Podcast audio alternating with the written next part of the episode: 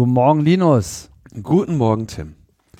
Sag mal, was ich mich ja noch gefragt habe, hast du eigentlich bei der Europawahl auch für diese Verbotspartei gestimmt? Nein, ich habe noch nie im Leben CDU gewählt.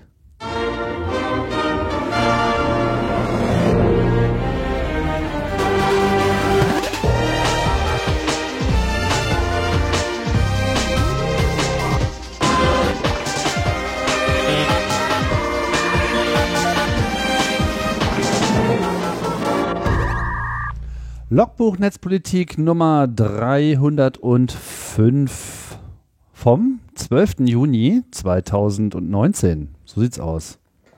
Mit Linus. Äh, Linus von Neumann. Ach, bist du derjenige, der diesen Computergeschichte erfunden hat? Li- Du, und du bist, äh, sag nochmal, Theodor Prinz von Der zu Tapfere. Gutenberg. Theodor Prinz, der Tapfere. Hüter der Flamme des Herzens. Und Haus der Apostel der Iris. Gen- kannst du das nochmal in einem Stück sagen? Theodor Prinz der Tapfere, Hüter der Flamme des Herzens, Haus der Apostel der Iris. Ja, und ich bin Linus von Neumann. Wir wollen einfach ein bisschen auch unsere Credibility gegenüber der Frankfurter Allgemeinen Zeitung hier zeigen. Auch wir blicken auf lange, traditionsreiche Stammbäume in Deutschland, Europa zurück und sind damit qualifiziert, äh, Quatsch zu reden, Ja, ist nicht so, dass wir jetzt einfach so dahergelaufen wären im Internet oder Nein. so. Ne? Nein, wir plappern auch nicht einfach irgendwelchen Mist aus YouTube-Videos nach, sondern wir recherchieren dann natürlich erstmal. Ne? Total. Behandeln heute folgende Themen. Die Innenministerkonferenz, dabei spezifisch die beiden Themen, mal Themen Ende-zu-Ende-Verschlüsselung und äh, Dinges, wie man bei, man darf ja nicht Alexa, Siri oder okay Google sagen. Dann reden Hey wir Siri über heißt die das. Hey Siri. Hey, hey Siri, Entschu- Entschuldigung. ähm, dann reden wir über die AK-Klarnamenpflicht, das Auslieferungsverfahren gegen Julian Assange, das Datenleck der Woche dieses Mal in den USA, neue Gesetze gegen Influencer und dann kommen wir zu den Terminen. So sieht's aus. Ja, heute ist der Abendessen-Auftakt zur Innenministerkonferenz, glaube ich. Was wird da, Und morgen was geht's wird da los. so gereicht? Ich bin mir, ich hoffe nur, die haben gute Vorkoster, ne? Weil äh, das,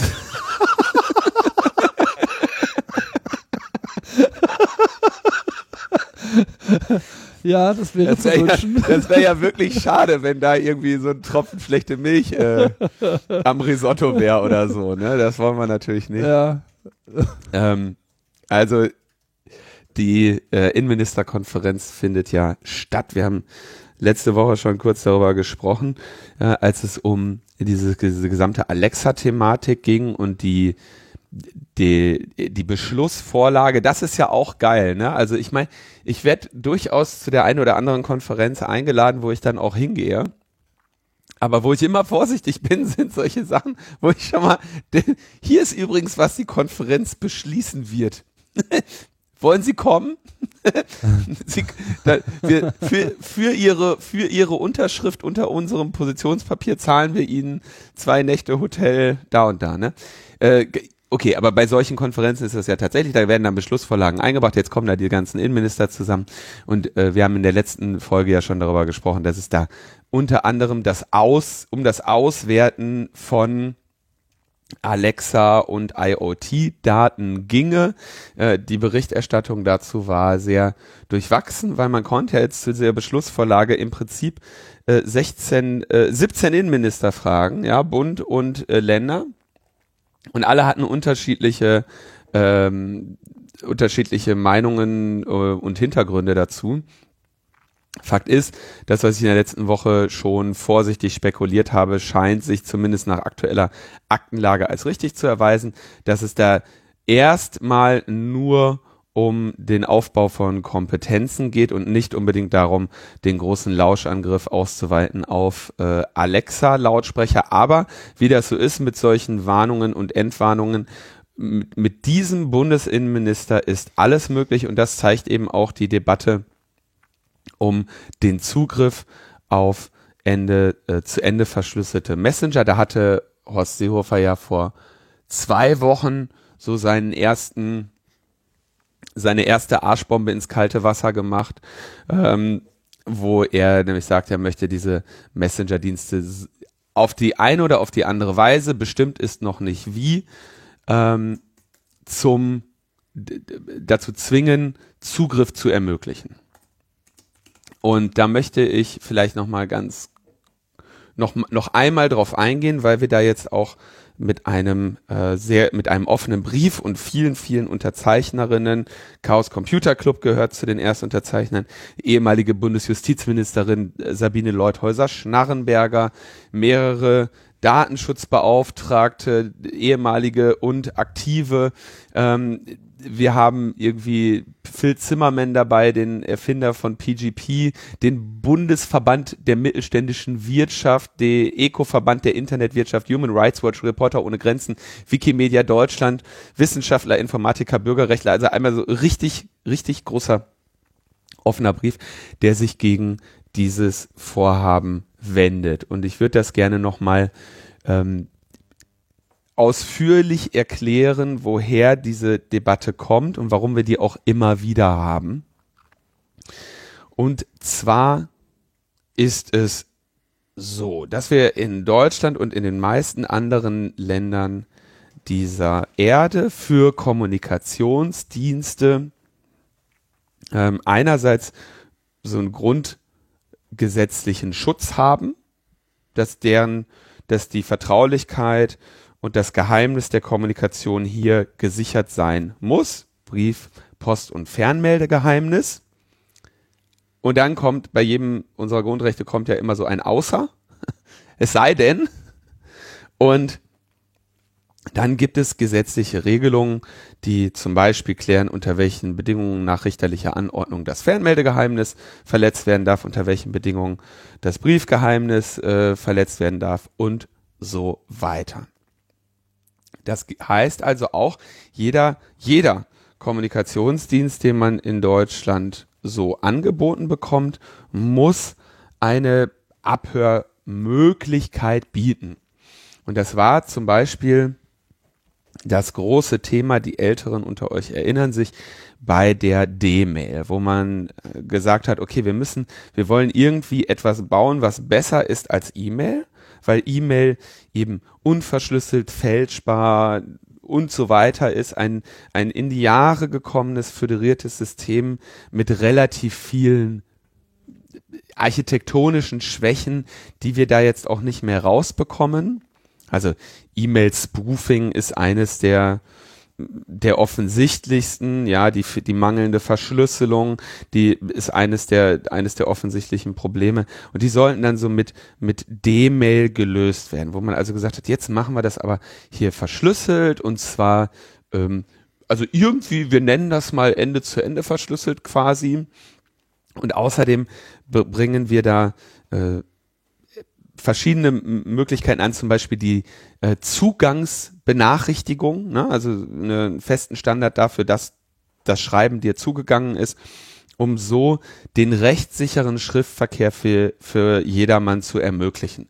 Und das ist tatsächlich so ein bisschen ein Problem, wenn du heute etwas wirklich rechtssicher zustellen möchtest, hast du eigentlich immer noch nur die Möglichkeit, so ein Einschreiben zu nehmen, was jetzt eine, also als brauchbare Methode. Und darauf sollte halt so diese, diese D-Mail in die Richtung sollte die gehen.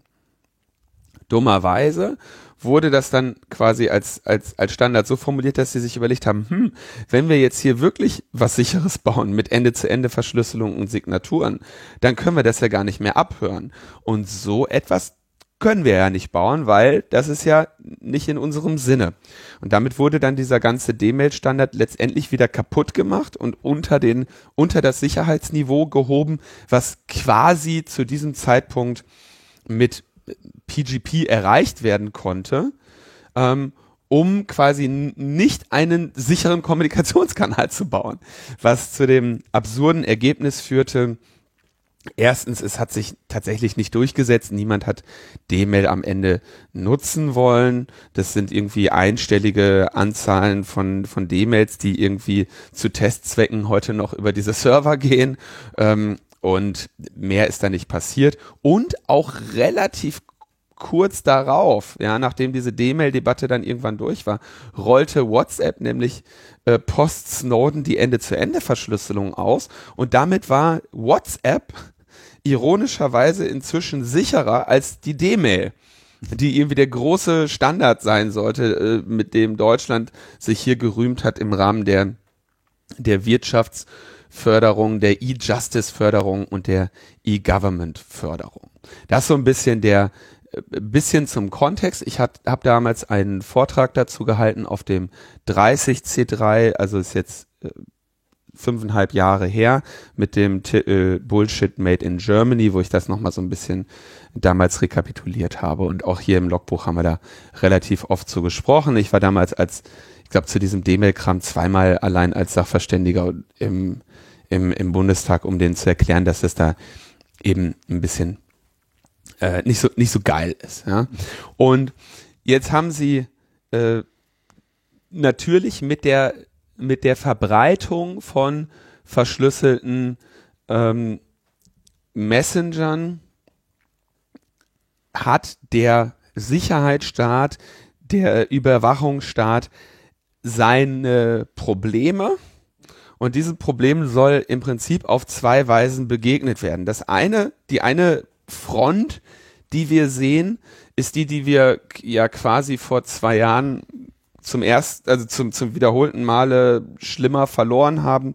Das ist die Idee der Trojanisierung. Also Ende-zu-Ende-Verschlüsselung bedeutet im Prinzip, die Verschlüsselung der Nachricht findet beim Absender statt und die Entschlüsselung der Nachricht findet erst beim Empfänger statt und ist auch nur dort möglich. Das heißt, alles sämtliche an der Weiterleitung der Nachrichten beteiligten Infrastrukturen verkommen jetzt quasi zu einem ähm, zu einem Bitschubser, der aber nicht auf die Inhalte blicken kann. Und das ist ja auch die, also das ist die gesamte Idee, warum man Ende-zu-Ende-Verschlüsselung überhaupt macht. Weil man in den verschiedenen Kontexten immer davon ausgehen muss, ähm, eventuell dem Kommunikationsnetz nicht trauen zu können. Einfaches Beispiel ist natürlich, wenn man über Funk überträgt. Ne? Jeder, der einen, einen nassen Schnürsenkel geeigneter Länge in die Luft hält, kann diese Nachricht ähm, empfangen. Also müssen wir eine Verschlüsselung anbringen, um unsere Kommunikation hier zu schützen. Wenn wir Daten durch das Internet senden, bei dem wir nie wissen, wie es routet, wer da noch alles drin hängt, dann verwenden wir diese Ende-zu-Ende-Verschlüsselung. Dafür ist das da, dafür wurde das erfunden und davon profitieren äh, Militär, äh, Wirtschaft, Privatpersonen, Journalisten, wir alle und alles, was die Demokratie ausmacht, stärkt und äh, auf so gute Füße stellt, täglich. Ja? Wenn also nun das, was an der Übertragung beteiligt ist, nicht mehr zum Abhören der Inhalte geeignet ist, gibt es eben zwei Möglichkeiten, damit umzugehen. Beide werden von der, von der Regierung verfolgt, nämlich A, okay, dann müssen wir dort hacken, wo die Ver- oder Entschlüsselung stattfindet, nämlich am Endgerät. Das ist, also ich sage das auch immer sehr äh, bewusst, wenn man jetzt ne, über eine, eine, eine taktische oder eine, eine strategische Sicherheitsperspektive redet, dass man sich natürlich sagt, in dem Moment, wo du Ende zu Ende verschlüsselst, hast du natürlich sehr, sehr, sehr viel mehr Angriffslast auf deinem Endgerät. Ja? Das heißt, dort die, die Verwahrung der Schlüssel und so weiter muss angegangen werden. Das ist diese gesamte Schiene, TKÜ und Online-Durchsuchung. Also du kommunizierst verschlüsselt, also wollen wir dein Endgerät hacken. Ähm, findet äh, alle zwei Jahre so ungefähr eine Ausweitung der Befugnisse ähm, der Strafverfolger äh, statt, die das dann eben äh, ausweiten möchte auf äh, immer niedrigere Hürden, um einen solchen Hacking-Angriff auf die Endgeräte zu erlauben. Ich glaube 2017 war ich da zuletzt Mal als Sachverständiger im Bundestag. Da ging es darum, das auszuweiten auf 16 andere Delikt- und Kriminalitätsformen. Und jetzt gibt's gerade wieder eine Novelle, die das jetzt ausweiten will auf quasi wirklich so absolute Alltagskriminalität. Im Prinzip egal, weshalb gegen dich ermittelt werden soll, dieses Ermittlungsinstrumentarium soll der Polizei zur Verfügung stehen. Hm. Die andere Schiene ist das, was Seehofer jetzt macht. Und zwar zu sagen, na, wenn uns diese Ende-zu-Ende-Verschlüsselung so Probleme macht, dann lass uns die einfach ganz kaputt machen. Und im Prinzip die Verpflichtung, Backdoors zu ermöglichen. Dazu muss man natürlich die rechtliche Situation eines Anbieters für verschlüsseltes Messaging sehen. Der bietet nämlich nach aktueller Laienauffassung zwei Sachen an. A, eine App, die verschlüsselt und B, die Nutzung einer Routing-Infrastruktur für die Nachrichten. Und beides bietet der quasi getrennt voneinander an. Wenn also nun die Anfrage kommt, ey, yo, hier, ähm, ich nehme jetzt äh, Threema als willkürliches Beispiel, ähm, sagt mal bitte, wer hier mit wem kommuniziert hat und was die übermittelt haben, dann werden die als Threema äh, Nachrichten Übermittlungsdienstleister äh, sagen, ja, ja, hier könnt ihr haben, kriegt, könnt ihr eh nichts mit anfangen, ist verschlüsselt, bitteschön. Ja? Mhm. Ähm, wobei zu hoffen ist, dass sie noch nicht einmal das tun. Ähm, und da möchte jetzt Seehofer hin, zu sagen, naja, Moment mal, ihr könnt diese beiden Sachen nicht getrennt voneinander rechtlich betrachten, sondern wir wollen euch zwingen, als Telekommunikationsdienstleister uns die, die Möglichkeit zu geben, die Nachrichten, die mit euch gesendet wurden, abhören zu können. Und jetzt gibt es verschiedene Möglichkeiten, das zu realisieren. Welche davon Seehofer hier anstrebt, ähm, ist eigentlich noch nicht wirklich übermittelt. Es ist aber wahrscheinlich dem Seehofer auch völlig egal. Oder beziehungsweise im Zweifelsfall ist es einfach die schlimmste. Eine Option wäre, das ist das, was und diese Diskussionen sind Jahrzehnte alt, ja. Äh, eine ist das berühmte Key Escrow, wo effektiv die Ver Verpflichtung ge gemacht wird, wenn du eine verschlüsselte Nachricht schickst, verschlüsselst du die an deinen Empfänger oder deine Gruppe von Empfängerinnen und mindestens noch immer einen weiteren Empfänger und das ist ein dir vom Anbieter oder von der Regierung vorgegebener Schlüssel des Staates.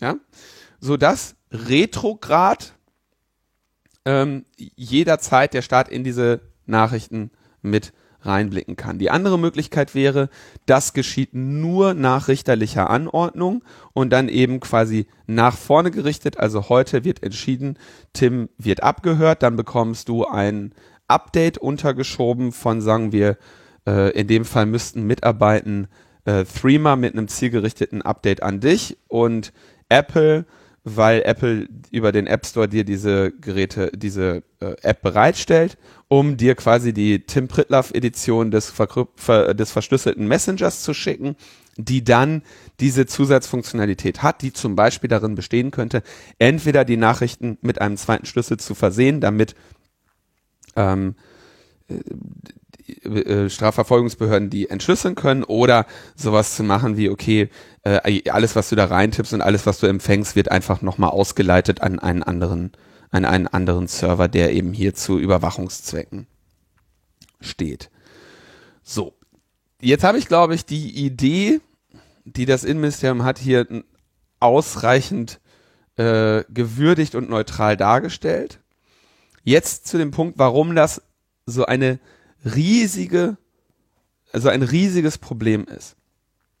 In Deutschland haben wir seit über 20 Jahren die sogenannten Eckpunkte der deutschen Kryptopolitik, ähm, die im Prinzip davon ausgehen, dass man sagt, okay, wir wollen die Sicherheit durch Verschlüsselung haben und diese IT-Sicherheit brauchen wir für Deutschland in Verwaltung, Wirtschaft und Gesellschaft.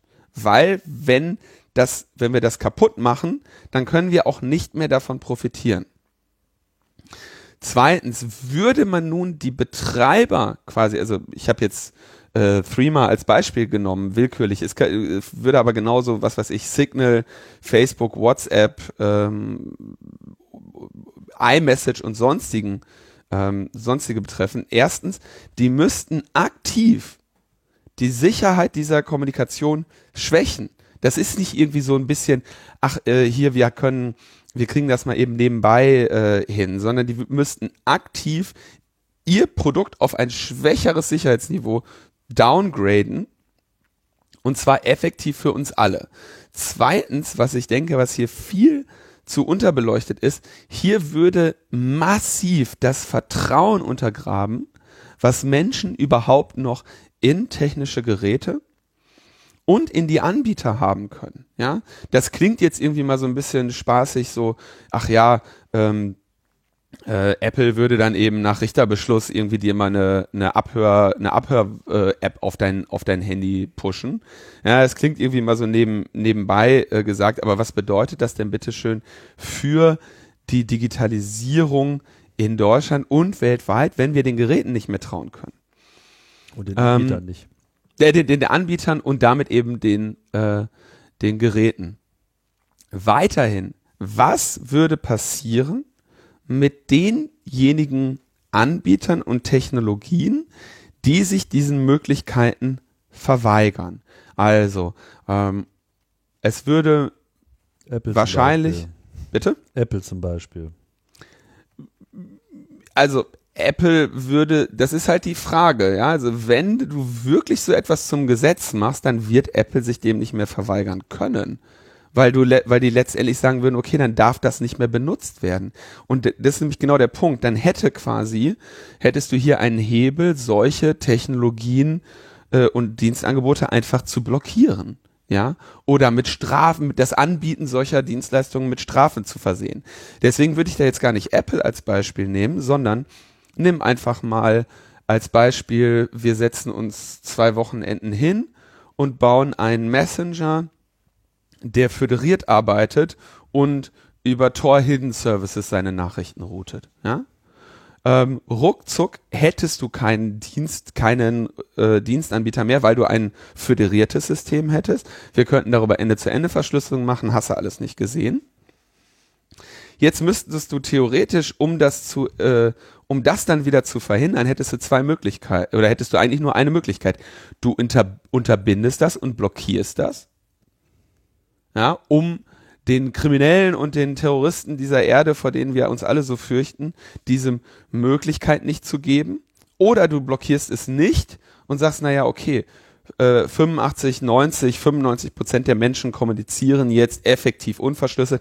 Auf die restlichen 5 Prozent können wir verzichten. Aber genau das wären ja dann die Kriminellen, die du, die du abhören möchtest, auf deren Kommunikation du zugreifen möchtest. Das heißt, du würdest 90, 95, 99 Prozent deiner unbescholtenen Gesellschaft schaden, denen das Vertrauen in die Anbieter, das Vertrauen in ihre eigenen Geräte entziehen.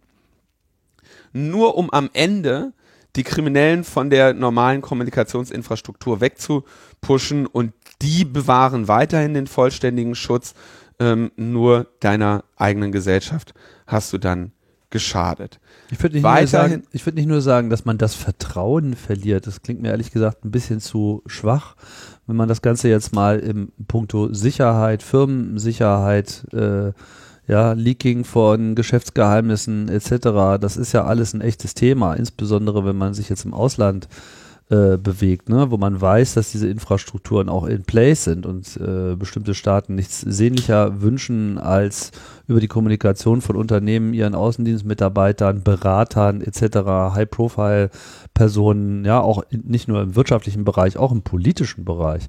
Ja, also wenn, wenn, wenn das sozusagen alles äh, auf dem Tablett serviert wird, was, was vorher noch eine halbwegs zuverlässige Sicherheit versprochen hat, dann äh, schadet das ja auch allen. Und das ist übrigens genau der Grund, warum nach meiner Kenntnis selbst so überwachungswahnsinnige Demokraturen wie äh, USA, Russland, China solche Schritte nicht wirklich gehen. China bin ich mir nicht sicher. Ich glaube, die haben äh, tatsächlich, ich die haben standardmäßig solche solche Möglichkeiten sind da sehr viel weniger verbreitet und äh, die gehen haben dann eine andere Herangehensweise. Aber die USA spezifisch haben genau das nicht getan. Ja, die haben genau gesagt, okay, da bis hier und nicht weiter. Also selbst die USA, selbst unter Donald Trump, haben gesagt, okay, den Schritt können wir nicht gehen, weil wir uns da sehr viel mehr ins eigene Fleisch schneiden, als wir irgendjemand anders überhaupt schaden können. Da können wir als Nation nichts gewinnen und auch als Regierung nichts gewinnen.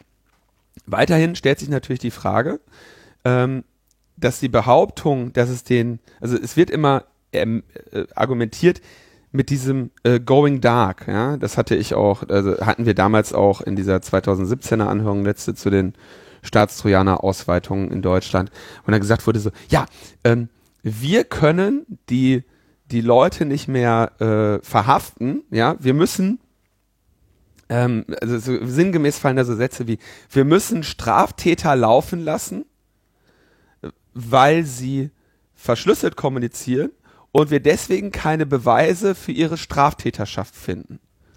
Wo du, sag, wo du eigentlich jemandem sagen musst, Freundchen, wir haben hier, also diesen, diese Aussage kannst du nicht führen, weil wenn du nicht nachweisen kannst, dass es kein Straftäter, dass es ein Straftäter ist, dann ist es eben auch keiner, ja.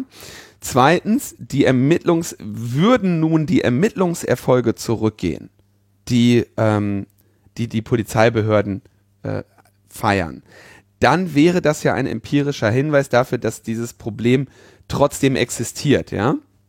Und auch diese Zahlen bleiben die äh, Strafverfolgungsbehörden schuldig. Es gibt also tatsächlich keinen empirischen Beleg dafür, dass, es, dass die Ermittlungsbehörden keine Daten hätten und es ihnen daran, da, dass es tatsächlich ein Problem wäre, dass verschlüsselte Kommunikation äh, hier die Strafverfolgung tatsächlich ähm, behindert und äh, Ermittlungen zum Erliegen gekommen wären oder sonstiges. Wir sehen das an regelmäßigen Ermittlungserfolgen sogar gegen äh, Darknet-Betreiber. Ja? Mhm. Ähm, wir sehen das an den äh, regelmäßigen Ermittlungserfolgen im äh, Drogenhändler und sonstigen Milieus, äh, denen ja die Nutzung dieser Technologie nachgesagt wird. Ähm, und wir haben hier einfach keinen Einbruch in den Ermittlungserfolgen, ganz im Gegenteil.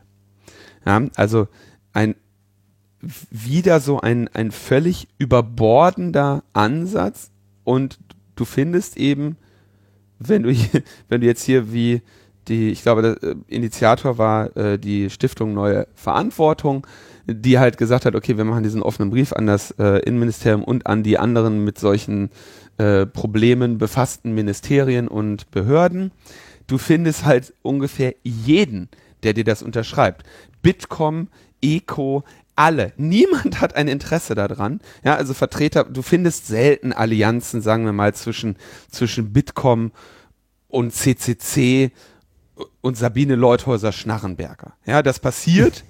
aber das passiert wirklich nicht jeden Tag, ja? ja. Dass jetzt Reporter ohne Grenzen und Wikimedia und Eco so auf der Richtung sind, ist eine Sache. Aber wenn der Bundesverband mittelständischer Wirtschaft und der CCC und der Bitkom stehen vereint und sagen, so das geht nicht. Ja, das hast du selten.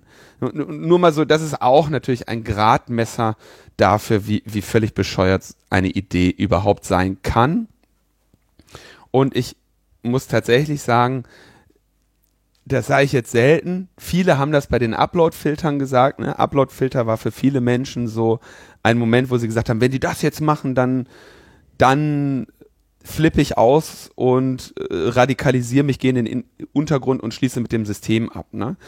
Aber wenn, sag ich mal, das effektive Verbot und die Unterbindung von Verschlüsselung und Kommunikationssicherheit 2019, ja, in einer sich fortschreitend digitalisierenden Gesellschaft, das wäre für mich tatsächlich so eine Grenze, wo ich auch sagen würde, okay, wenn, wenn das passiert, dann gibt es Anlass, ernsthaft den Glauben an dieses System zu verlieren, weil das so offensichtlich alles aufs Spiel setzt. Ja, also, mein, man muss jetzt, ist jetzt auch nicht selten, dass die Entscheidungen insbesondere der CDU, CSU letztendlich alles aufs Spiel setzen. Ja, schauen wir uns irgendwie Klimapolitik an. So, die sind, bei, ne, die sind, bei denen bleibt kein Auge trocken und die sind bereit, äh, massive Schäden äh, in Kauf zu nehmen. Und das hier wäre ein solcher Fall. Das scheint ja gerade so ein bisschen so ein Trend zu sein, so die Selbstvernichtung. Ja. Also so global, aber auch, auch lokal, ja. Also ich, ich spreche jetzt auch immer ganz gerne vom Brexit-Side und nicht vom Brexit. Das trifft es irgendwie so ein bisschen besser. Ja, okay. Also du stellst die Systemfrage.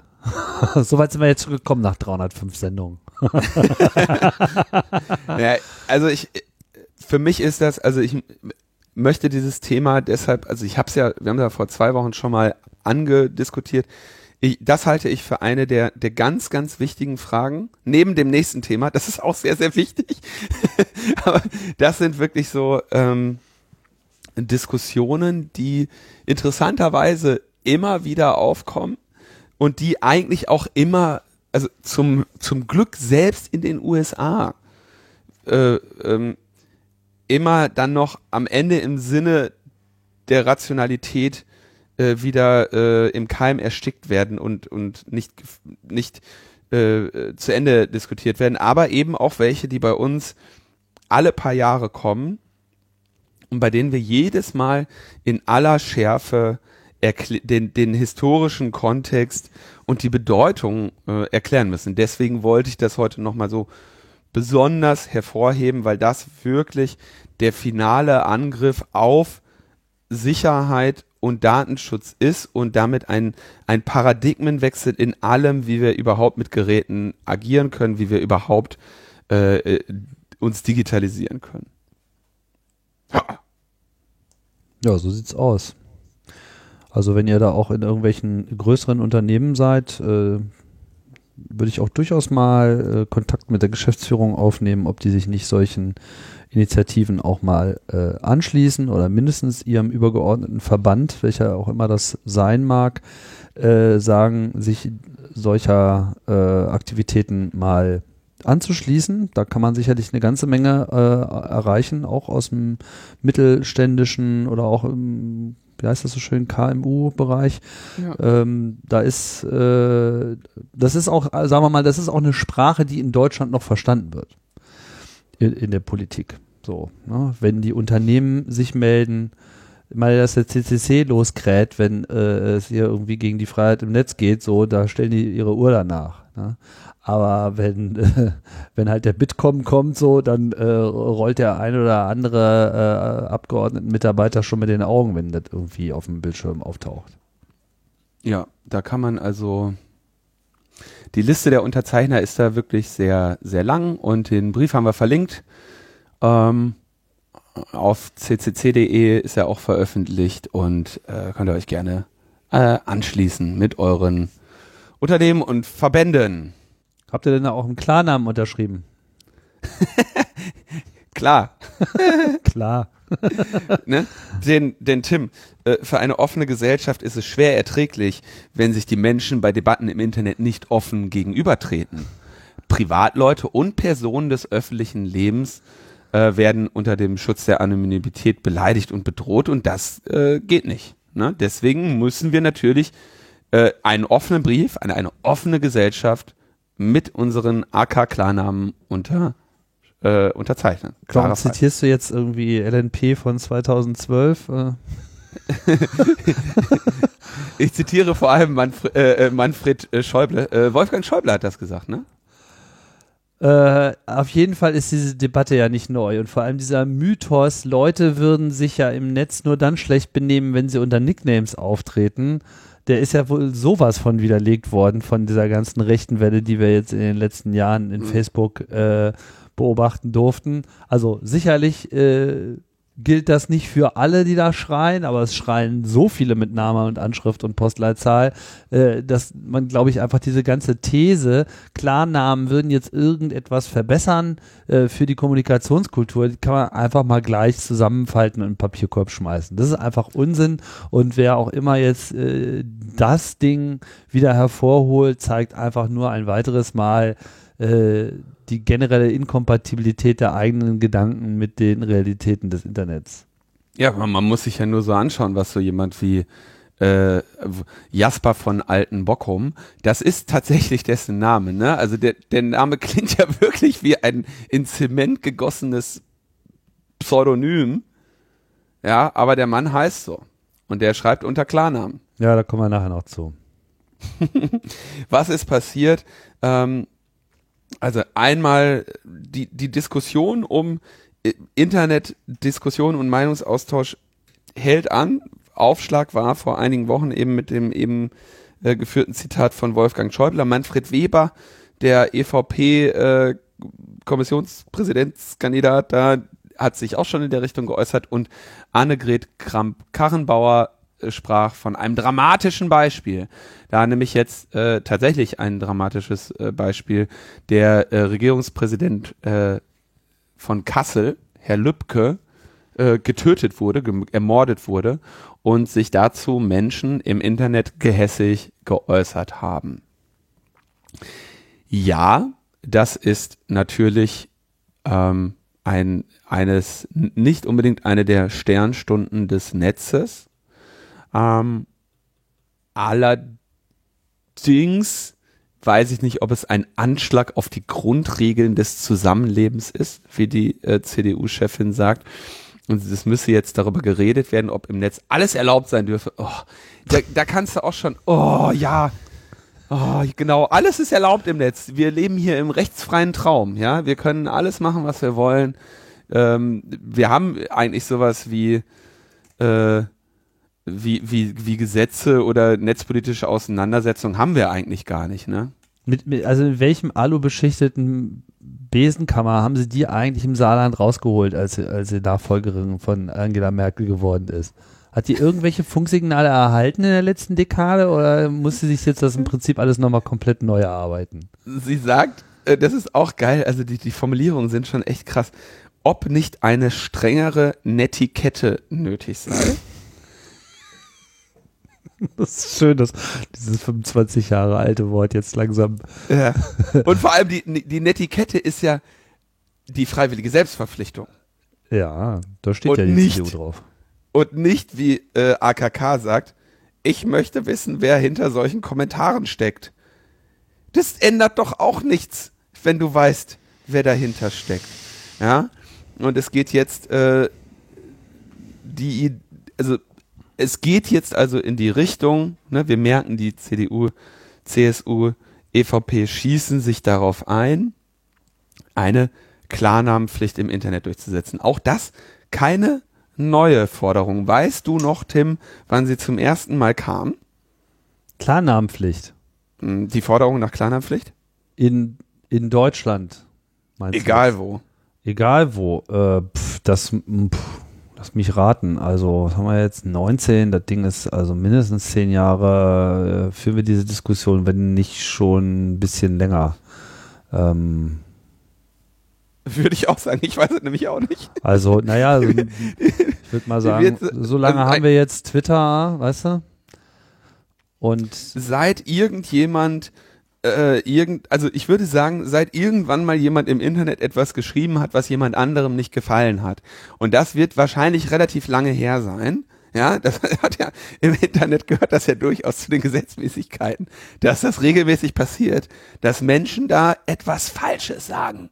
Ja gut, ich meine, dazu gehört natürlich auch erstmal diese Fähigkeit, äh, im Netz überhaupt selber als Privatperson was zu schreiben. Blogosphäre, das ist jetzt ungefähr so 15 Jahre alt die ganze Geschichte. Ne? Das hat so 2004 äh, so richtig äh, angefangen. Technisch ging es natürlich schon ein bisschen früher, aber vorher war das Aufseiten, äh, Aufsetzen von Webseiten wurde ja generell noch als Visitenkarte im Netz äh, bezeichnet, wo man nur dachte, man müsste da irgendwelche Pappaufsteller äh, digitalisieren, um sich da irgendwie zu präsentieren für eine halbe Million Euro pro HTML-Datei. Und äh, als dann Blogs so aufkamen, teuer habt ihr die damals verkauft, Tim? ich habe oh, nicht, ey, aber da haben sich auf jeden Fall einige, einige schon eine goldene Nase mit verdient, ne?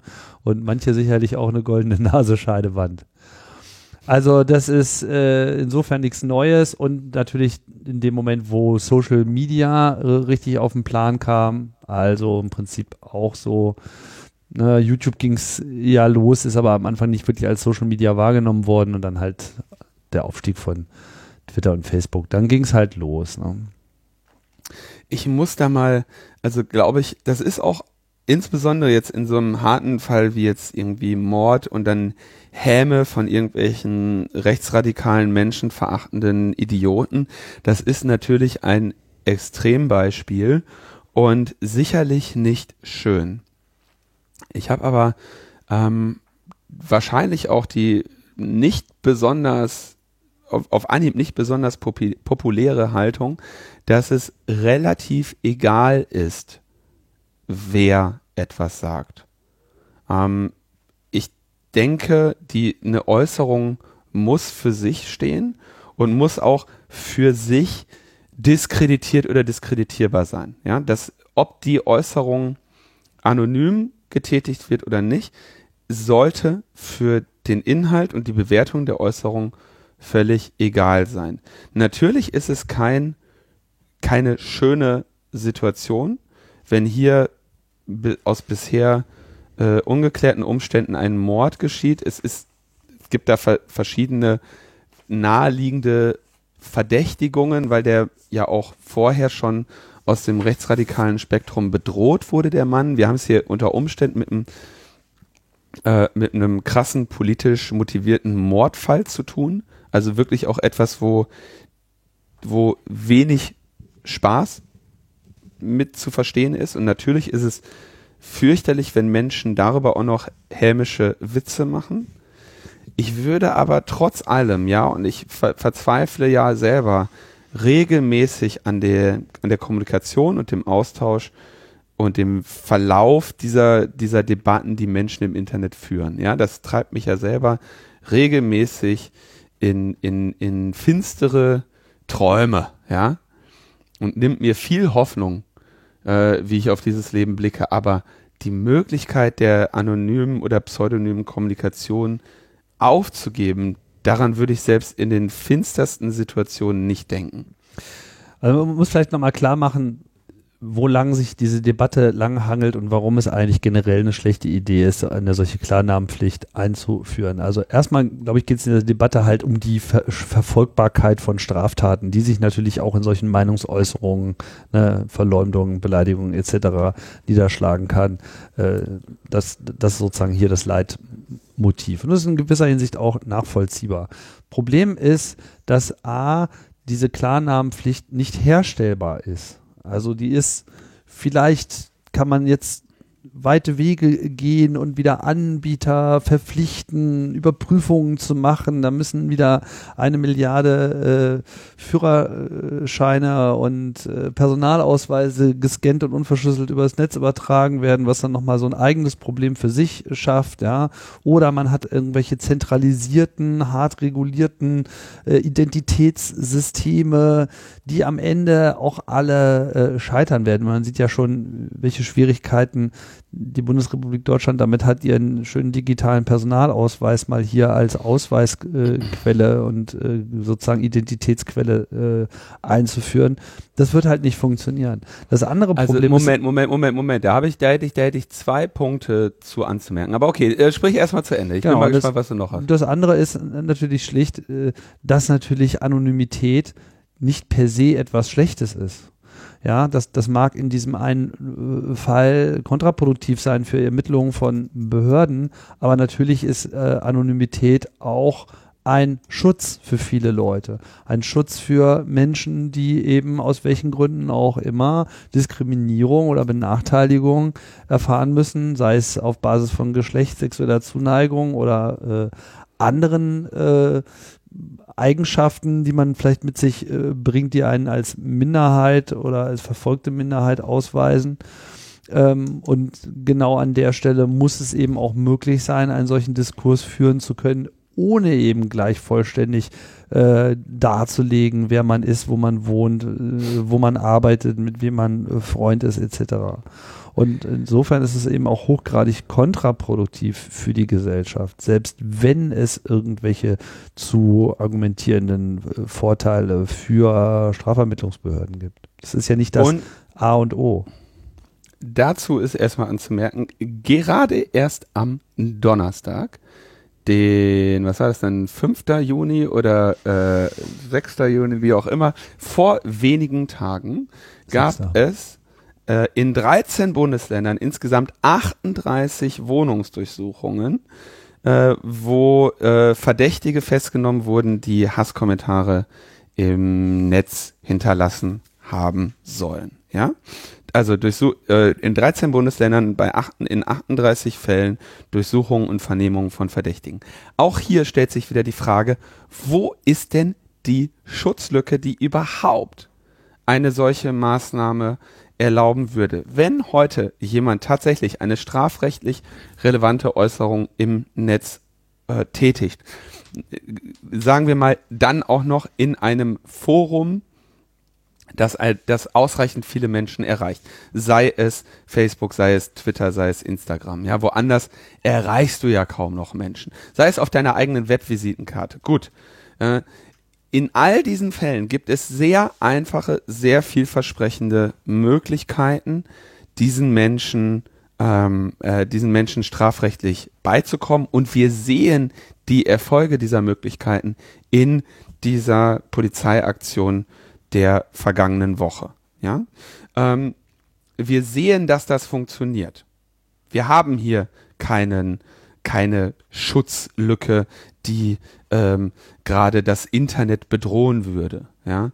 Wir haben weitreichende Pflichten der Provider mitzuwirken in der Aufklärung ähm, solcher Fälle. Wir haben mit dem äh, Netzwerkdurchsetzungsgesetz ähm, weitreichende äh, Möglichkeiten, auf eine sofortige Löschung hinzuwirken, was, wenn man jetzt aus äh, AKKs Perspektive argumentiert, natürlich das ultimative äh, Schutzziel hier ist, dass solche, äh, dass strafrechtlich relevante ähm, Äußerungen hier verschwinden. Es gibt aber, und darüber sprechen wir immer wieder, den sehr breiten Teil der strafrechtlich nicht relevanten Äußerungen, die trotzdem dir eine ganze Menge Ärger eintreten können. Zum Beispiel, wenn du als äh, halbwegs bekannter YouTuber es wagst, mit Belegen dich öffentlich zu äußern und dann damit rechnen musst, dass das die äh, Bildzeitung mehr oder weniger deine äh, Identität preisgibt an irgendwelche Spinner, äh, die an Twitter hängen und den ganzen Tag nur irgendwelche Verschwörungstheorien über dich verbreiten, wie zum Beispiel äh, besagter äh, Jasper von Altenbockum das mit dem Riso macht. Ja, es ist also ganz klar, dass wir für normale, legitime, ganz klar von der Meinungsfreiheit gedeckte und für die Gesellschaft positive Meinungsäußerungen durchaus die Anonymität und Pseudonymität gebrauchen können. Und was würde passieren, wenn wir diese opfern? Dann haben wir eine, einen sogenannten Chilling-Effekt, also einen Einschüchterungseffekt bei jedem Menschen, der sich irgendwo äußert, wo du dir dann irgendwann die Frage stellst, hm, äh, möchte ich jetzt hier äh, Donald Trump äh, in diesem Tweet öffentlich kritisieren oder nicht, äh, wenn ich berücksichtige, dass im Zweifelsfall in zwei Jahren ich dieses Social Media Konto bei der Einreise angeben muss. Möchte ich mich, äh, äh, möchte ich das Riso Video liken, wenn ich äh, hier letztendlich von der, von, von der Regierung erfasst bin? Und du hast gerade gesagt, Deutschland kriegt das wieder nicht hin. Das ist das Letzte, worauf ich mich verlassen möchte, dass Deutschland das wieder nicht hinkriegt. Der Gesetzesentwurf aus Österreich, den wir hier äh, regelmäßig besprochen haben, wo es um eine solche Klarnamenspflicht beziehungsweise synonym zu Klarnamenspflicht gibt es ja der, den Begriff der, des Vermummungsverbotes, äh, wo das relativ einfach gelöst wurde. Äh, immense Geldstrafen für die äh, Provider, wenn sie nicht die Identitäten der, der, äh, der Nutzerinnen und Nutzer rausrücken können im Bedarfsfall technologieneutral, wie sie denn diese Identifikation vornehmen wollen. Ob sie jetzt äh, über SMS mit SIM-Karte, ob sie vielleicht äh, unter Nutzung irgendwelcher EID-Verfahren, Video-Ident, ist denen doch völlig egal. So, ich glaube nicht, dass es große äh, Problem, Probleme gäbe, so etwas bei dem größeren Teil der Kommunikationsmöglichkeiten die Menschen hier nutzen, problemlos umzusetzen. Und du hättest dann wieder den Effekt, dass es äh, den, die, die, die kleinen, einfachen Leute trifft, die dann eben überlegen, oh, okay, krass, egal was ich hier schreibe, letztendlich genieße ich nicht den Schutz der Anonymität, nicht den, den Schutz meiner äh, meiner, äh, meiner Identität. Und, es, äh, und die, den, diesen Schutz genieße ich auch in den Entwicklungen der nächsten 10, 20, 30 Jahre nicht. Äh, unter Betrachtung, wer hier vielleicht noch alles ähm, an, an, an die Macht kommt in diesem Land, weil ich mich einmal identifiziert habe. Und das kombiniert, ja, also Klarnamenpflicht kombiniert mit Verbot verschlüsselter Kommunikation, ja, dann brauchst du dich wirklich, wirklich, wirklich nicht mehr irgendwie moralisch über eine, eine Regierung wie China zu stellen, die genau diese Optionen bereithält, nutzt und anwendet. Ja, dann lass uns doch nochmal hier über diese konkrete Auseinandersetzung mit den neuen äh, Influencern äh, sprechen und was denn jetzt hier äh, die FATS äh, wieder falsch gemacht hat. Ähm, also derzeit, ich sage ja, die Influencer sind ja derzeit die Influencer der Politik. die haben sich ja alle einen gehörigen Schnupfen geholt an dieser ganzen Debatte, wie wir das eben auch schon erwähnt haben, dass einfach äh, es sich hier zeigt, dass sie einfach nicht mit dem richtigen Besteck unterwegs sind, um äh, diese Kröten zu schlucken, die ihnen jetzt gerade vorgehalten werden. Und ähm, naja, insgesamt denke ich mal, gibt es hier aber auch verschiedene Problemlagen. Einerseits gibt es ja auch so diese rechtliche Auseinandersetzung mit ähm, Werbung, ne? also mit dieser neuen Werbeöffentlichkeit, die jetzt, also mit dieser Begriff Influencer ist ja jetzt eigentlich neu auf dem Tisch als politisches Statement. Sondern war ja bisher eigentlich eine reine ähm, finanzielle Refinanzierungsgeschichte. Äh, ne? Influencer sind Leute, die haben halt Einfluss, weil ihnen viele Leute folgen, aus welchen Gründen auch immer. Da äh, wird viel mit Belanglosigkeiten äh, gearbeitet, ne? Also die oft zitierten Schminktipps etc. Das kann man alles scheiße finden oder so. Du, aber Tim, du könntest dir auch mal den ein oder anderen Schminktipp abholen, wenn du wieder den Aufstieg äh, von Union gefeiert hast. Du sagst, das wäre so belanglos. Deswegen mache ich ja auch nichts auf YouTube, ne? Damit ich in diese Situation gar nicht erst komme. die eine Hälfte des Gesichtes weiß und die andere Hälfte des Gesichtes rot. Schminktipps von Tim Prittlaff. ja, mal gucken, wenn es im Podcast nichts mehr wird, dann kann ich mich da ja umfangreich im Internet informieren, weil Angebote gibt es ja genug.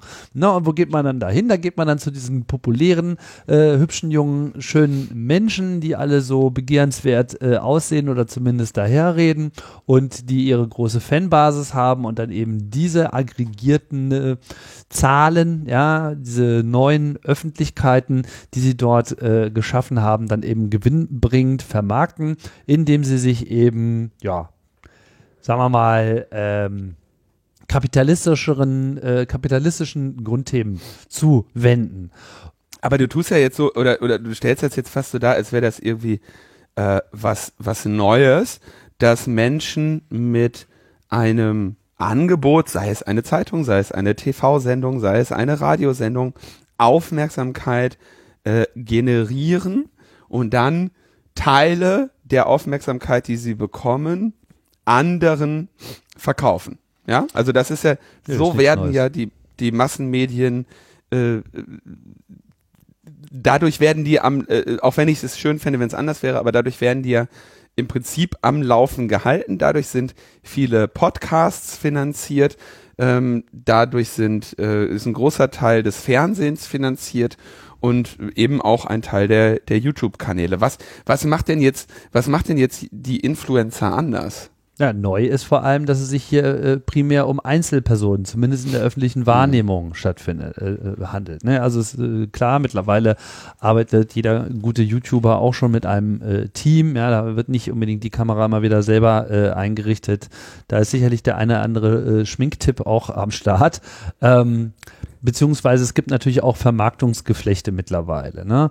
Eigentlich alle großen YouTuber gehören irgendeinem Vermarktungspartnerring äh, äh, mit an, die dann eben diese ganze Werbung überhaupt erst dorthin bringen, weil darum will man sich dann im Einzelnen ja auch nicht unbedingt mit äh, drum kümmern. Dann wird dann äh, das Geld entsprechend geteilt. Da mag, mag es auch verschiedene abweichende äh, Modelle geben, aber im Großen und Ganzen ist es so.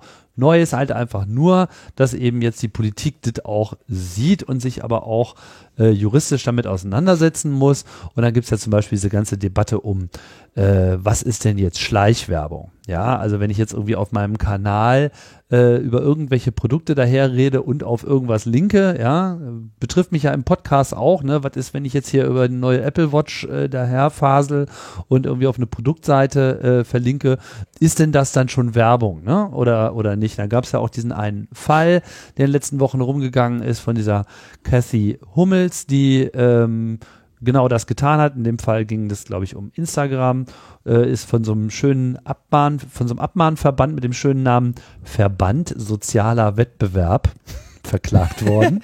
ist auch geil. Sozialer Wettbewerb. Wir haben alle gewonnen. Ja. Wir haben alle das, den besten Platz. Genau. Wir wollen auch was abhaben von deinem Geld.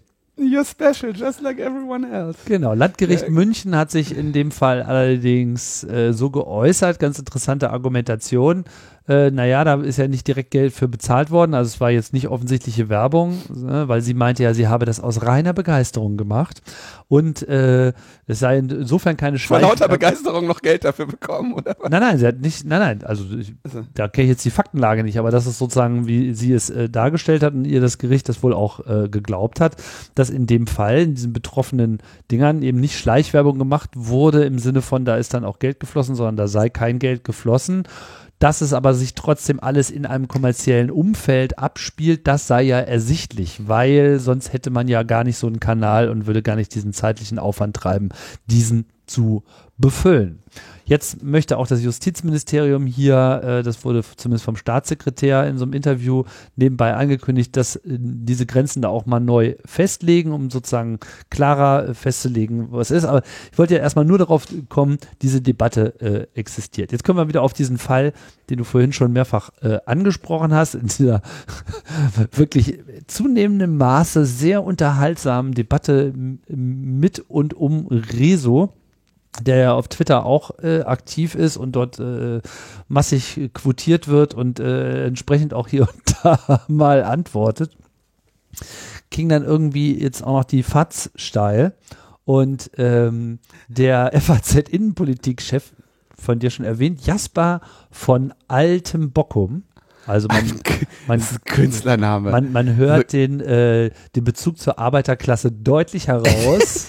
Ein Proletarier bis ins Spark. genau.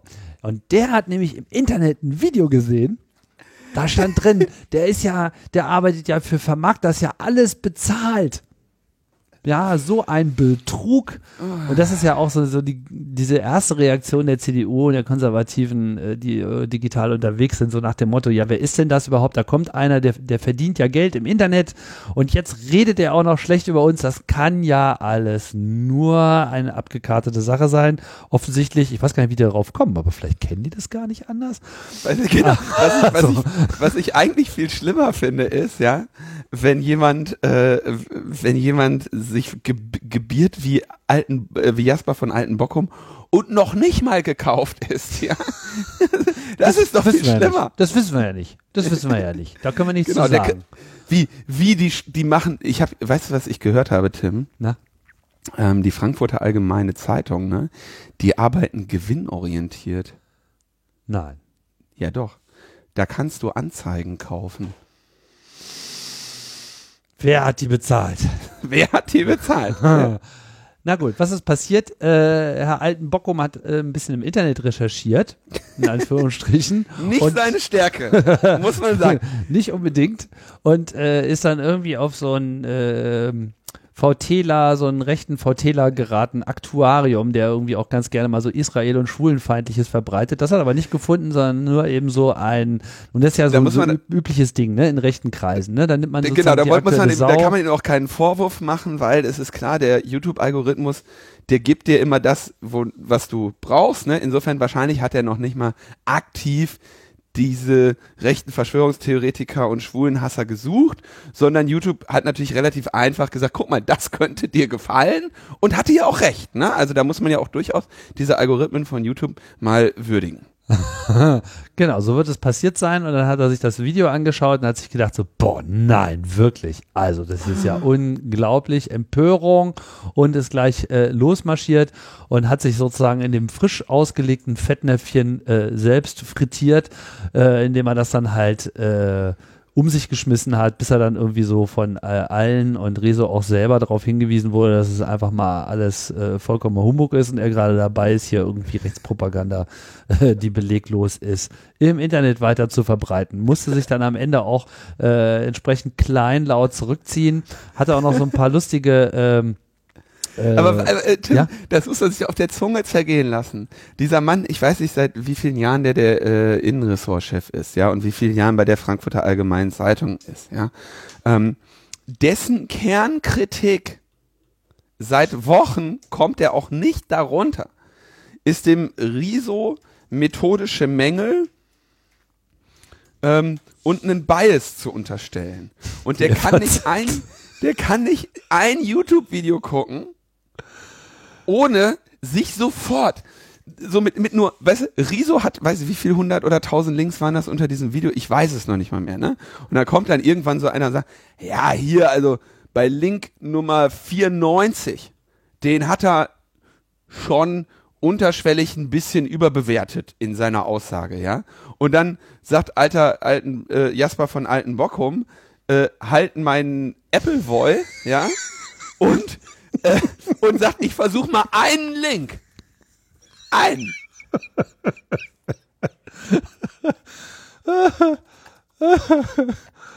Richtig geil. Der ist übrigens seit 30 Jahren bei der FAZ. Ja. Seit 30 Jahren. Ich hätte jetzt keine geringere Zahl geschätzt. Wo soll der auch sonst hin? Oh Mann, auf jeden Fall wurde es richtig schlimm. Er hatte dann auch noch so ein paar andere äh, Vögel auch mit so klangvollen Namen wie Rotrich Kiesewetter oder Heribert Hirte, die so CDU-Bundestagsabgeordnete sind, die dann natürlich das auch retweetet haben, damit eingestiegen sind, nachdem es dann irgendwie klar wurde, dass die dann doch alle ein bisschen falsch liegen, ähm, wurde es schwierig und dann haben sie sich halt so mit diesem Whataboutism ähm, und ne, man kann sich ja schon irgendwie rausreden, äh, dann äh, öffentlich zur Schau getragen. Richtig geil fand ich dann den Dialog zwischen Heribert Hirte und Rezo. Heribert Hirte meinte, und bei bezahlter Werbung für Parteien ist offenzulegen, von wem sie bezahlt wurde, gleich ob Plakat, Anzeige oder Netz. Da sind immer noch Fragen offen. Ja, also er war überhaupt nicht bereit, erstmal einfach nur mal klein beizugeben, sondern gleich nochmal irgendwie, äh, ne, das kann ja alles nicht sein, woraufhin Rezo geantwortet hat, und da lag ich echt auf dem Boden. Naja, es sind ebenso Fragen offen, ob du nachts mit Nippelklemmen zu Wem Karaoke singst und dir vom Hund Oreo Creme aus dem Bauchnabel schlecken lässt. Beides hat keine Belege. Beides sind Fragen, die man halt stellen kann oder man lässt es, weil es nur Spekulationen sind. Oh, Woraufhin Mann. natürlich das Internet jetzt wahrscheinlich alle fünf Minuten fragt, ob es denn schon was Neues in der Angelegenheit mit den, Reso, mit den Oreo-Keksen gäbe. Oder? Ja, und die Nippelklemmenfrage ist auch noch vollkommen ungeklärt. Also, grandios. Da sind auf also, jeden Fall Fragen offen. da, auf, sind auf jeden Fall Fragen offen. Also, äh, sehr schön auf sehr vielen Ebenen, ja, klasse, muss ich sagen. Und das ist so ein bisschen so ein AOC-Moment auch, ne? Du wirst ja wahrscheinlich auch so aus dem Augenwinkel äh, verfolgen. Alexandria Ocasio-Cortez. Genau, die ja einfach die äh, amerikanische Politik von links gerade komplett aufmischt, aber insbesondere durch ihre Medienkompetenz einfach hervorsticht und einfach keinerlei, keiner Debatte, in keiner Debatte untergeht, weil sie einfach immer wieder so einen Pfiff äh, auch in ihrem Schreibstil hat und sich einfach auch nicht so schnell äh, einschüchtern lässt. Ne? Also dieses Memmige, was wir ja vielleicht auch noch so ein bisschen drauf haben, so, da hat mich aber jetzt einer beleidigt, die gehen ja gar nicht nett mit mir um. Ne? Weil wir einfach noch aus einer anderen Gesprächskultur rauskommen, auch wenn ich uns jetzt mal auch unterstellen würden, dass wir da vielleicht einen etwas höheren Härtegrad haben als äh, der Durchschnitt unserer Altersgruppe. Tim, ich bitte dich. Wann habe ich mich das letzte Mal von irgendjemandem beleidigen lassen? Naja, du bist ja auch jünger als ich. Ich meine es, gibt nur, immer einen, der, es gibt immer einen, der beleidigt und einen, der sich beleidigen lässt. So. Und meistens ist der, der sich beleidigen lässt, der Verlierer. Ja, ja, ja, klar. Also man muss da schon eine gewisse Coolness machen. Aber ich, ich spreche ja für meine Altersgruppe, nicht unbedingt für uns, ne? So, und äh, die ist es halt, die ist es halt nicht so gewöhnt, ne? Während man halt ganz klar den äh, Twents und Teens äh, und wahrscheinlich auch schon den 30s derzeit, da gibt es eigentlich auch einen Namen dafür, ähm, zugutehalten kann, dass sie einfach schon durch dieses Stahlbad Internet äh, einmal durchgeweigt worden sind in ihrer Jugend und dementsprechend einfach eine ganz andere Resistenz äh, an den Tag legen. Und dass ich das, das jetzt würde ich, da bin ich vorsichtig. Ähm, also da wäre ich vorsichtig, das so weit zu interpretieren. Ich sehe trotzdem auch jeden Tag genug Leute im Internet ausrasten. Ähm, du darfst in dieser in dieser Riso versus Fatz-Debatte äh, nicht vergessen, dass der Riso seit drei Wochen weiß oder seit zwei Wochen, ne drei, das Ding habe ich gewonnen. Und die, so, der muss jetzt, also der, der, der kann jetzt auch, da kann der Jasper von Alten Bockum jetzt auch zwei Wochen später noch sagen, ah, ich, ich spuck dir ins Auge und blende dich. Und der, äh, und Riso kann halt sagen so, hm, ja, äh, aber du hast keine Beine. du hast keine Beine mehr. Das ist jetzt relativ Klar, einfach. aber er, er ist ja auch in dieser Rolle erstmal deshalb gekommen. Ne? Also das ist ja so, das ist ja nicht ohne Bezug. Und Ah. äh, ich will jetzt auch nicht sagen, alle sind so cool. Sicherlich sticht er da jetzt in gewisser Hinsicht äh, voraus, vor allem als Einzelperson. Nichtsdestotrotz, wenn, ich- wenn ich eine Hypothese haben dürfte, was Na? den, was den Riso gestellt hat, ne? Und das, glaube ich, ist wirklich die absolute Härteprüfung. Weißt du, in, in deiner und meiner Generation spricht man ja so von den, von den Usenet gestellten Trollen, ne? So. Stell dir mal bitte jemanden vor, der YouTube-Kommentar gestellt ist. Dagegen ist das Usenet irgendwie ein, ein wohlbehütetes Knuddelsforum, was du äh, auf YouTube für Kommentare liest. Und ich denke, da wird der, da wird der Riso sein, äh, sein Fell herhaben. Weil das geht ja wirklich auf keine Kuhhaut, was Leute auf YouTube kommentieren. Das ist ja wirklich, das ist ja selbst mir ähm, nur in, in, in besonderen Momenten mit einer Flasche Rotwein äh, zugänglich, äh, was, was, was, was die Leute da du weißt ja nicht, was die Leute noch alles in ihrem Leben gemacht haben. Es kann auch sein, dass sie ein bisschen bei Fortran äh, gebadet haben. Äh, ist auf jeden Fall ähm, da liegt, ich sage jetzt einfach mal ganz salopp, es liegt generell in der, äh, im jugendlichen Bereich ein anderer Härtungsgrad vor. Ja, Da, darf ich, darf ich kritisch anmerken, dass wir uns gerade relativ weit vom Thema entfernt haben? Naja, geht so. Also kommt drauf an, was wir jetzt als das Thema bezeichnen. Ne? Also mir geht's ja sozusagen um diesen Diskurs und was das äh, auch letztlich äh, bedeutet. Ich fand es jetzt erstmal sehr schön äh, zu sehen, dass auch dieser konservative Medienarm FAZ äh, auf dem Zahnfleisch äh, läuft, ja, und seine Inkompetenz genauso klar darlegt äh, über bestimmte Personen, wie das eben jetzt auch die CDU getan hat.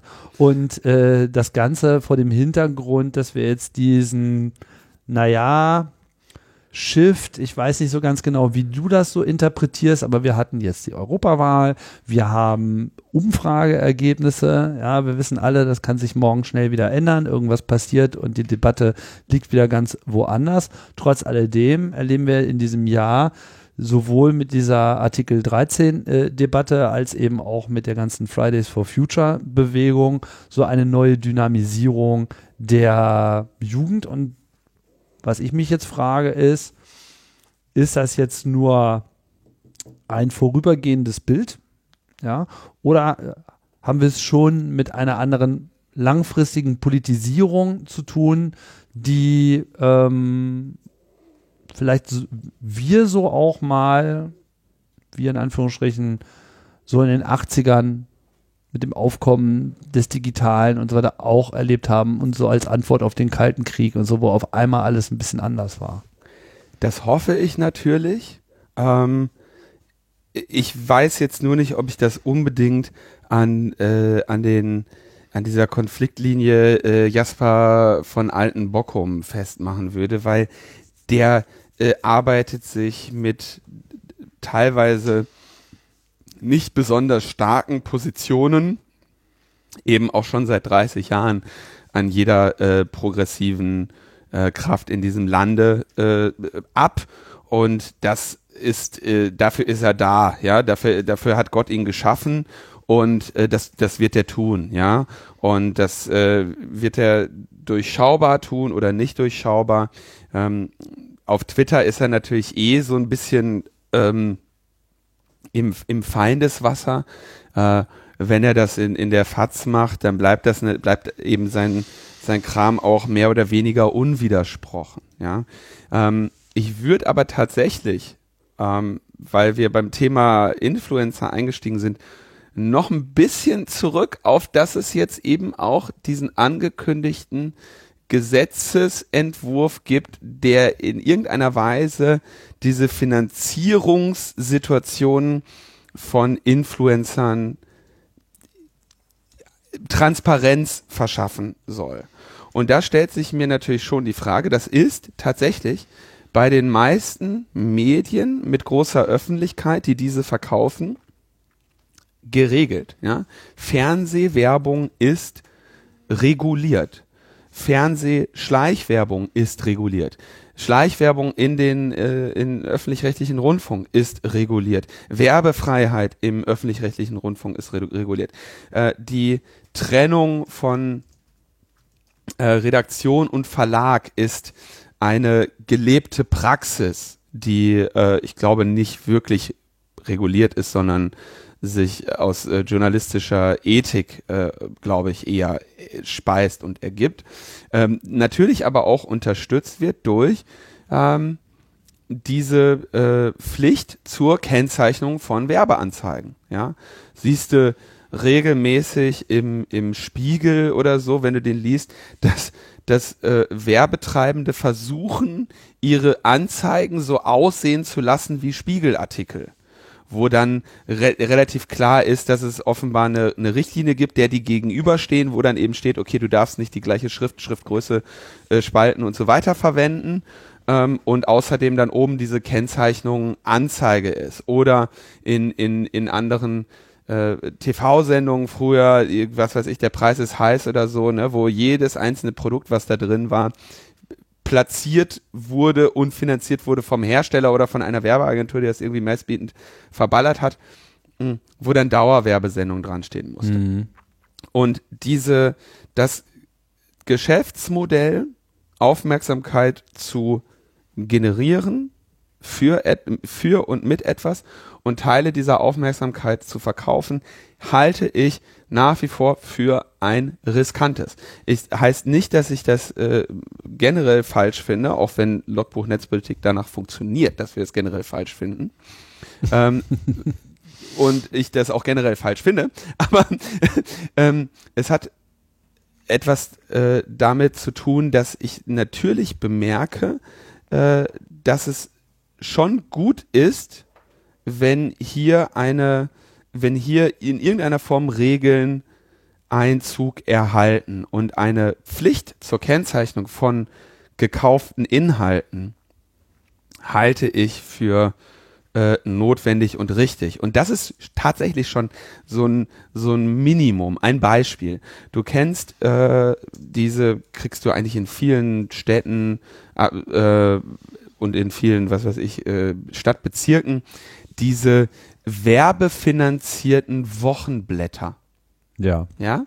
Wo dann so, keine Ahnung, wie die heißen. Ich, ich, in, Berliner hier, wo ich Woche. gab's, ja, genau, Berliner Woche, Berliner Abendblatt und was nicht alles, ja. Und da steht dann drin, was wieder für Läden eröffnet haben. Und dann hast du so ein schönes Porträt der, der äh, Ladenchefin, die jetzt gerade hier ähm, an dem und dem Platz einen neuen Laden für bunte Kindersocken eröffnet hat.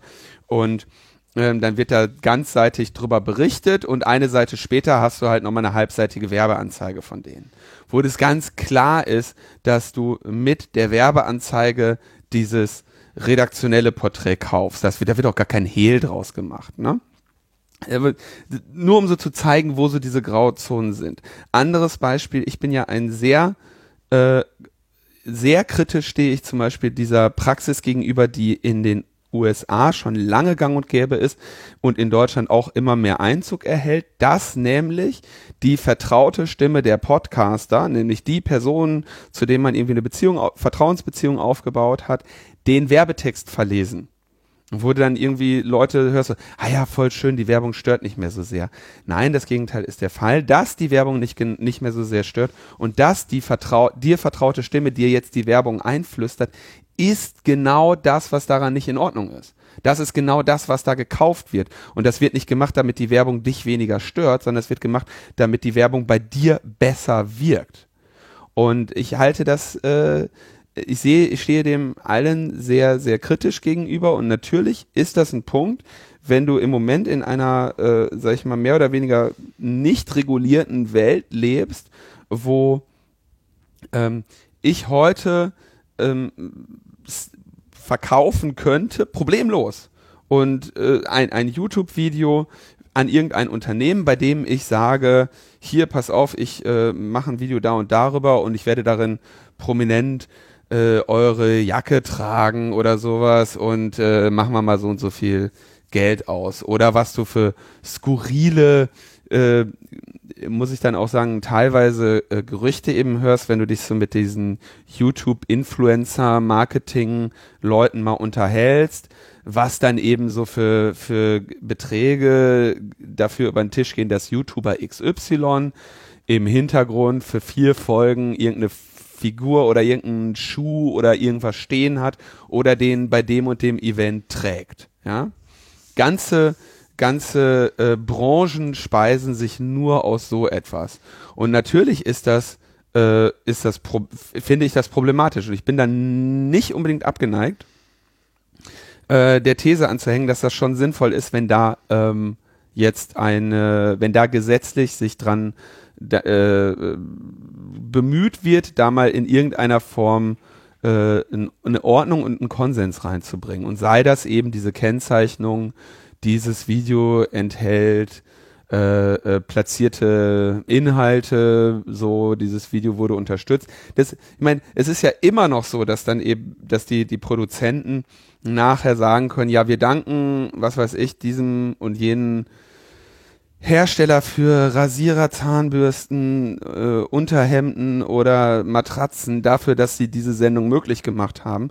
Und das war eben auch das erste äh, das erste Modell, schon bevor es Fernsehwerbung gab, wurde, wurden Sendungen von, ähm, von bestimmten Herstellern gefeatured, ja.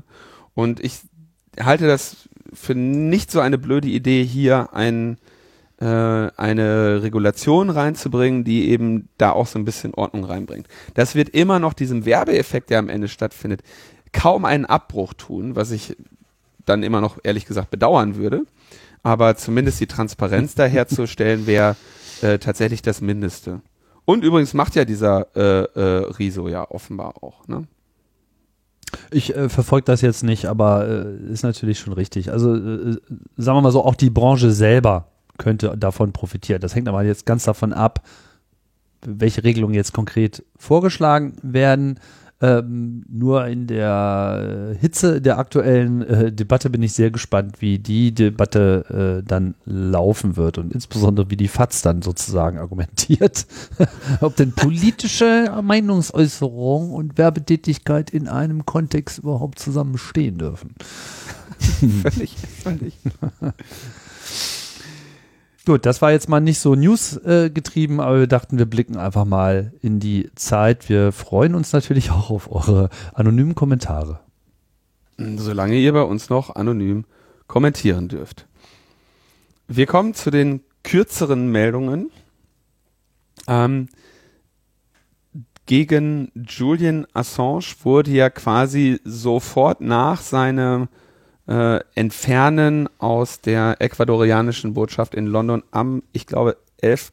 April ähm, ein vorläufiges Auslieferungsersuchen der USA angestrengt. Dieses ähm, Auslieferungsersuchen äh, basierte auf einer Anklageschrift aus dem März 2018 auch erstaunlich, ne? Dass sie gerade im März 2018 nochmal eine, eine Anklageschrift für ein, für ein provisorisches Auslieferungsverlangen am 11. April bereit hatten, ja. Mhm. Und das war das mit dem, wo es eben um uh, Conspiracy to Hack a Computer System geht. Also den Vorwurf, er habe uh, Chelsea Manning assistieren wollen, ein Passwort zu knacken, mit dessen Hilfe sie ähm, äh, ihre Identität und ihre Zugriffe auf die Daten besser hätte schützen können. Auch das schon eine, eine Streitfrage, weil man natürlich auch sagen könnte, in dem Moment, wo er ihr hilft, ihre, ähm, ihre Spuren besser zu verwischen, äh, ist er, ähm, hilft er ihr beim Quellenschutz und beim Identitätsschutz. Die andere Perspektive darauf ist, er, er macht sich hier einen Schritt zu weit als Journalist, der nämlich zwar Daten entgegennehmen darf, aber nicht anstiften oder dabei assistieren darf, die zu erlangen. Lange Diskussion. Ähm, Frage stellt sich aber natürlich, ist das ausreichend für eine Auslieferung Julian Assanges in die USA? Deswegen ähm, gibt es jetzt eine zweite Anklageschrift, die quasi ausführlichere, bei der 17 neue Anklagepunkte hinzugekommen sind, die aus dem Mai 2019 stammen. Ne, man sieht hier also äh, diese äh, in Virginia war das, glaube ich, da hat man erstmal so einen Sprint gemacht, ja. Schon mal kurz und dann nochmal lang 17 Anklagepunkte mehr. Dabei eben auch äh, die äh, die äh, Vergehen nach dem Espionage Act, für die eben auch viel an, ganz andere äh, Strafen äh, im Raume stehen als, als die, die jetzt hier dieses Conspiracy to Hack a Computer System, ich glaube, da war die Höchststrafe fünf Jahre oder sowas. Ne? Mhm. Ähm, wir hatten auch, glaube ich, schon darüber berichtet, dass diese 17 neuen Anklagepunkte eben die maximal äh, Sentences ihn irgendwie, weiß nicht, wie viele hundert Jahre in den Knast bringen würden. Da haben sie also jetzt, so, ja. Hm. ja. irgendwie sowas, ne, 134, 143 oder so, haben wir alles schon berichtet. Aber auf Basis dieser 17 neuen Anklagepunkte zusätzlich zu den anderen aus dem März-Indictment wurde jetzt auch tatsächlich das Auslieferungsersuchen, das Finale, was jetzt eben auch formal relevant ist, an die, US, äh, an die, äh, an die UK gestellt. Und wir hatten ja gesagt, das ist quasi das, das Provisorische, das erste war quasi so, hier übrigens, wir melden schon mal Bedarf an und dann hatten sie äh, bestimmte Zeit noch, das Final zu formulieren. Und jetzt kurz vor Ende der Deadline haben sie das eben angebracht. Die Schätzung ist, dass es jetzt ungefähr zwei bis fünf Jahre dauert, bis über diese Auslieferung dann final entschieden wird. Allein schon aufgrund der Menge der Anklagepunkte und der äh, Fragen des internationalen Rechts, der natürlich von verschiedenen Seiten, die an diesem Verfahren äh, beteiligt sind, zu erwartenden Verzögerungen. Ähm, das heißt, das wird uns die nächsten Jahre begleiten. Weiterhin gibt es einen äh, spannenden Artikel, den ich in dem Kontext nur noch mal erwähnen möchte, der auf Zeit.de heute erschienen ist. Assanges sieben Jahre, wo eben darüber gesprochen wurde, lange was Jahre. das sieben lange Jahre, ähm, was es aus jemandem macht, der eben sieben Jahre in äh, Einzelhaft ist, ähm, was das also in, auch binnen kürzester Zeit macht, also Schlafstörung, Appetitverlust, Panik, Wutanfälle, äh, teilweise selbstschädigendes Verhalten, Suizidgedanken, Wahnvorstellungen, Lethargie, ähm, Erschöpfung, höhere Sensi äh, Sensibilität gegenüber Reizen äh, und ähnlichen, äh, ähnlichem. Ähm, sie neigen zu endlosem Grübeln. Ja, was willst du auch sonst machen, wenn du irgendwie ne, äh, 23 Stunden äh, allein im stillen Kämmerchen eingesperrt bist und keine Reize bekommst? Ähm, da wird nochmal auch auf, über die sehr krassen Bedingungen, denen Julian Assange jetzt eben schon seit längerem ausgesetzt ist, äh, aus kompetenter Perspektive berichtet. Also ich hätte ja einen Podcast gemacht. Ja, Julian Assange hat so eine so eine Leaking-Webseite betrieben, war auch nicht war auch nicht schlecht, ne? Mhm. Hat ihm dann nur halt nachhaltig äh, Feinde gemacht. Aber ja, du hättest einen Podcast gemacht. Klar. Und und hättest dich über Kommentare ärgern können. Ähm, das Datenleck der Woche gibt's ähm, sei nur sei nur sei nur kurz erwähnt.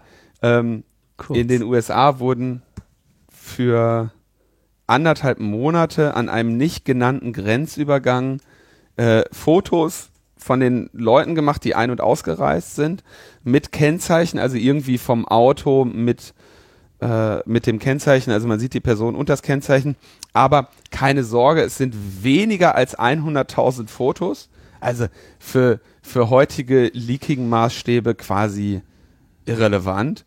Äh, und das wurde als Test- und Lernmaterial an einen Dienstleister gegeben, der eben damit arbeiten sollte. Und dann kam äh, der kleine Hacki und jetzt sind diese Daten eben gestohlen worden. Keiner weiß von wem, keiner weiß, wo sie hin sind. Im Darknet sind sie immerhin noch nicht aufgetaucht. Aber ähm, auch das natürlich wieder nur ein Vorgeschmack für solche äh, Videoerfassungs- und Überwachungssysteme, die äh, in den nächsten Jahren in den USA und natürlich auch in Deutschland ausgerollt werden sollen. Und das erinnert übrigens äh, siehe auch an die Nacktscanner-Fälle. Ne? Inzwischen haben wir uns ja schon fast daran gewöhnt, dass die natürlich nicht als Nacktscanner, sondern als Terahertz-Wellenscanner bezeichneten Körperscanner an den Flughäfen stehen, von denen uns immer versprochen wurde, sie würden keine Nacktbilder speichern, außer zu, zu Testzwecken, um die Dienstleistung und den Service stetig zu verbessern. Auch die waren ja schon äh, massenhaft äh, geleakt. Und so passiert es eben auch mit Kameraüberwachungs- und Kennzeichenerfassungssystemen in den USA. Ja, und das bringt uns jetzt zu den Terminen.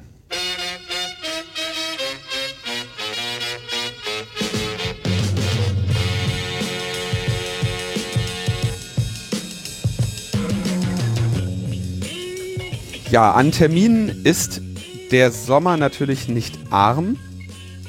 Und wir nehmen deshalb nur einen Termin, der uns eingereicht wurde. Vom 26 bis 28.07. findet in Berlin im Ullsteinhaus ein Hackathon für Seenotrettung mit Hilfe drohnenbasierter Bilderkennung statt.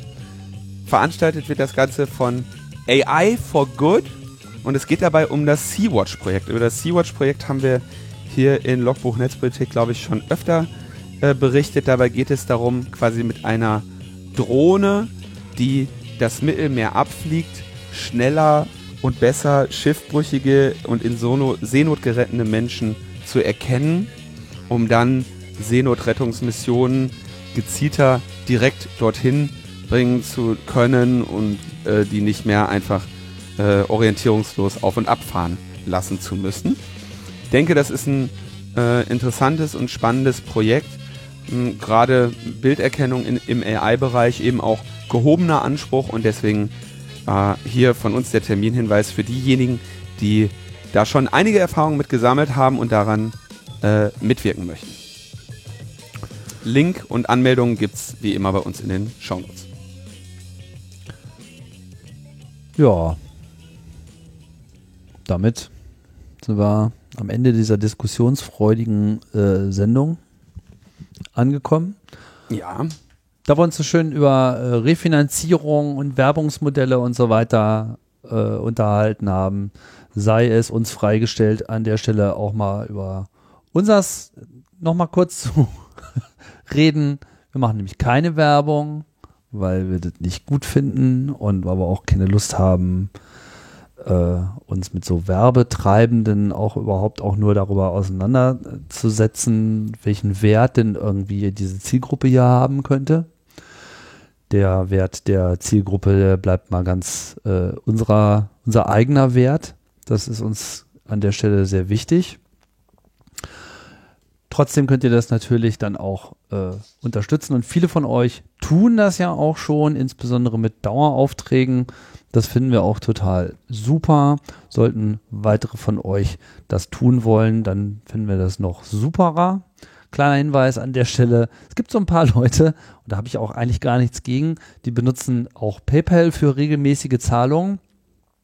Kann man machen.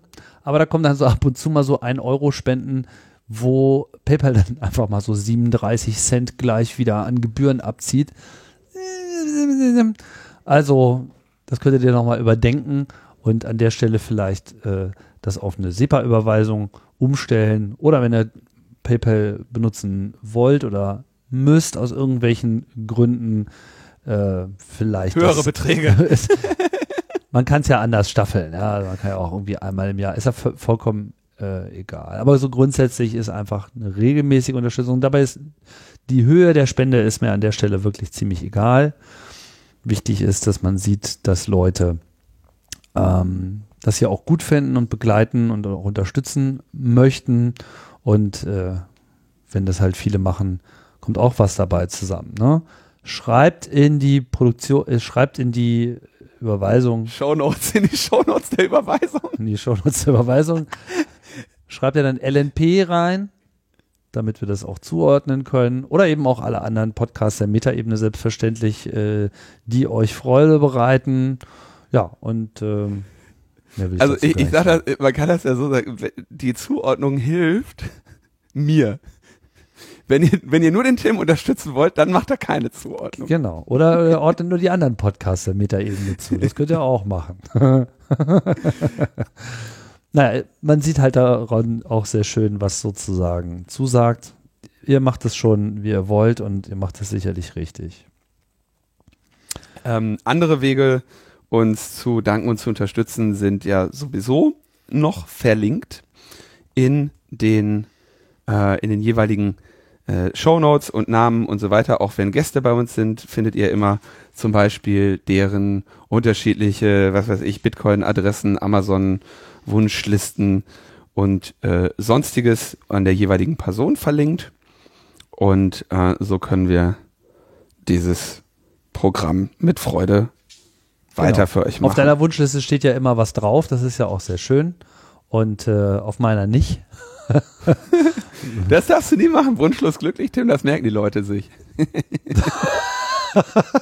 naja, es ist halt nur nicht so, dass mich jetzt einfach nur die, die Produkte des Kapitalismus allein glücklich machen würden. Ja? Ich trinke, der, der Kaffee ist halt, äh, der, der Kaffee, den ich trinke, ist selten ein Produkt des Kapitalismus. Ja, der wird immer von äh, Kaiser Soße himself in Guatemala äh, gepflückt und so. Ja, ja okay. Von den von den äh, zapatistischen Kollektiven und so weiter. Ja. Deswegen ist er auch so teuer.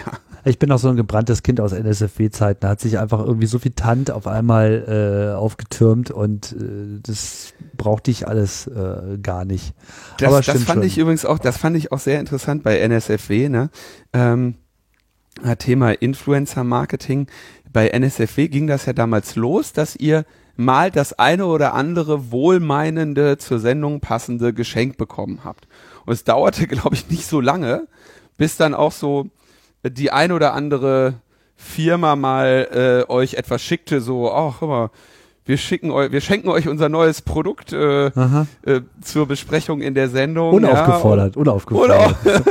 er könnte doch. Also das ist schon sehr, sehr der der der Kampf gegen die Vereinnahmung ist wirklich ein ein anstrengender.